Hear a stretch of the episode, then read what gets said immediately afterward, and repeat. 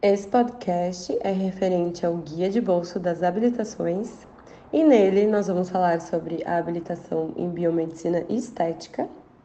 E eu sou Maria Carolina Vidal e vou receber dois convidados para falarmos sobre os assuntos relevantes da biomedicina estética.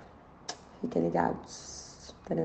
Então, para iniciarmos, é importante sabermos o que o biomédico esteta é capacitado a fazer. Então, segundo o Conselho Regional de Biomedicina, o biomédico esteta pode atuar utilizando métodos e técnicas invasivas não cirúrgicas, ou seja, aquelas que são minimamente invasivas, ah, como botox, preenchimento e vários outros procedimentos que a gente vai falar mais adiante. Então, o biomédico esteta, ele aplica essas técnicas para as disfunções estéticas corporais, faciais envelhecimento fisiológico relacionado à pele, seus tecidos, enfim. Uh, a biomedicina estética ela cuida da saúde, do bem-estar, beleza do paciente, levando os melhores recursos da saúde relacionados ao seu amplo conhecimento para a recuperação dos tecidos e do organismo como um todo. E é importante a gente saber que a atuação do biomédico em biomedicina estética deve estar em consonância com a sua capacitação profissional e legislação vigente no Conselho Federal de Biomedicina e na Agência Nacional de Vigilância Sanitária, que é a Anvisa. Agora nós vamos entrevistar a doutora Bianca Carvalho, que é biomédica esteta, e ela vai falar um pouquinho sobre a sua formação e a sua trajetória.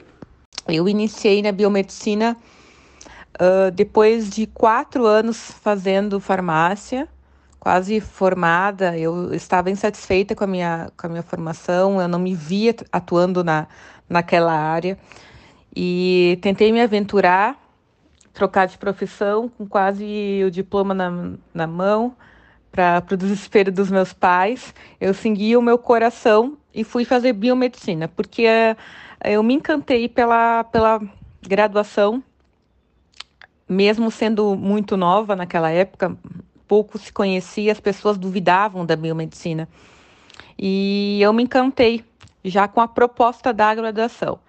Então, eu me formei uns três anos e meio depois, né? Eu aproveitei algumas cadeiras e segui com habilitação em patologia clínica. Atuei já com imunologia, bioquímica, gosto muito de, de, dessa área, mas Naquela época eu queria me aventurar em algo diferente, né? Eu queria conhecer algo diferente. Por já gostar da área de análises, eu queria tentar algo diferente. E nessa tentativa foi uma descoberta para mim. Essa tentativa foi algo que realmente me despertou um amor e uma paixão pela, pela minha profissão, que era algo que eu não tinha antes. Eu gostava, mas não era apaixonada pelo que eu fazia. E, de fato, o, o primeiro contato com a biomedicina estética me, me causou um, um, frenesi, digamos assim. Eu fiquei eufórica, eu fiquei muito feliz. Eu sabia que a minha missão era aquela, então eu, desde o primeiro contato, eu coloquei na minha cabeça a seguinte frase, assim, eu vou entrar para a área e eu vou fazer a diferença. Então isso foi algo que me marcou já porque eu sabia que era aquilo e eu sabia que eu queria fazer a diferença.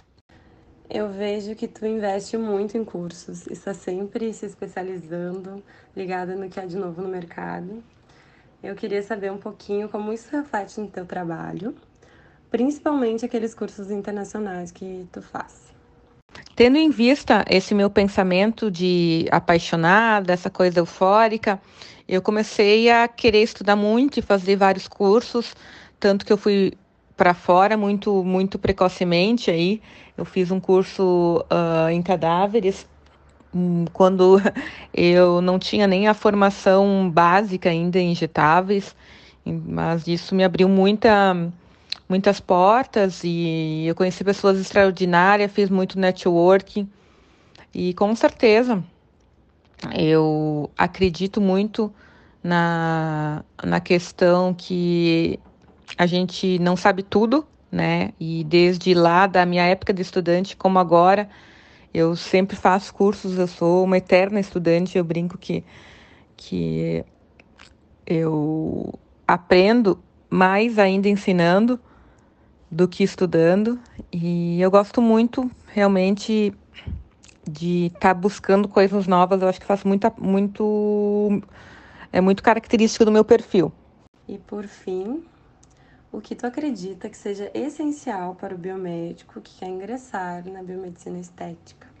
Uma pergunta, sem sombra de dúvidas, é é o domínio, né? A gente tem, tem que dominar muitas, muitas coisas que a gente não tem domínio, então isso é um desafio, principalmente para o pro, pro profissional iniciante. Então, é muita coisa para estudar, é muita coisa que tem que saber, que a gente tem que ter domínio. Então, pode, muitas vezes o profissional ele se sente um pouco perdido aí no início, mas uh, indo em busca aí do conhecimento e respeitando a curva de aprendizagem, todo profissional vai chegar lá, tá? Então, acho que primordial, com certeza, o estudo e o respeito a essa curva de aprendizagem de cada pessoa.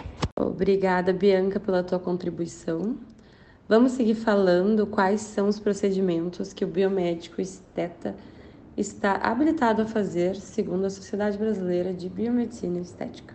Os tratamentos vão desde a avaliação e o acompanhamento, uh, o uso da eletroterapia, eletroestimulação, laser terapia, microagulhamento, peelings, uh, o uso dos recursos de biotecnologias como radiofrequência, ultracavitação, ultrassom, endermologia, criolipólise e até os procedimentos injetáveis, perforocortantes e medicamentosos como a carboxiterapia, preenchimentos injetáveis, toxina botulínica e também a cosmetologia avançada. Além disso, também o profissional ele pode uh, atuar em outras áreas, como sendo responsável técnico de alguma clínica, na pesquisa científica, na docência e também na indústria de equipamentos uh, e cosméticos. Outro ponto importante é saber onde buscar qualificação. Uh, existem diferentes formas de se especializar. A principal delas é através da realização de um curso de pós-graduação, lato senso, em biomedicina estética, que geralmente é específico para os profissionais biomédicos, dura dois anos. E é importante observar que este curso esteja de acordo com as normas e diretrizes do Ministério da Educação e do Conselho Federal de Biomedicina. E a primeira parte desse podcast chega ao fim.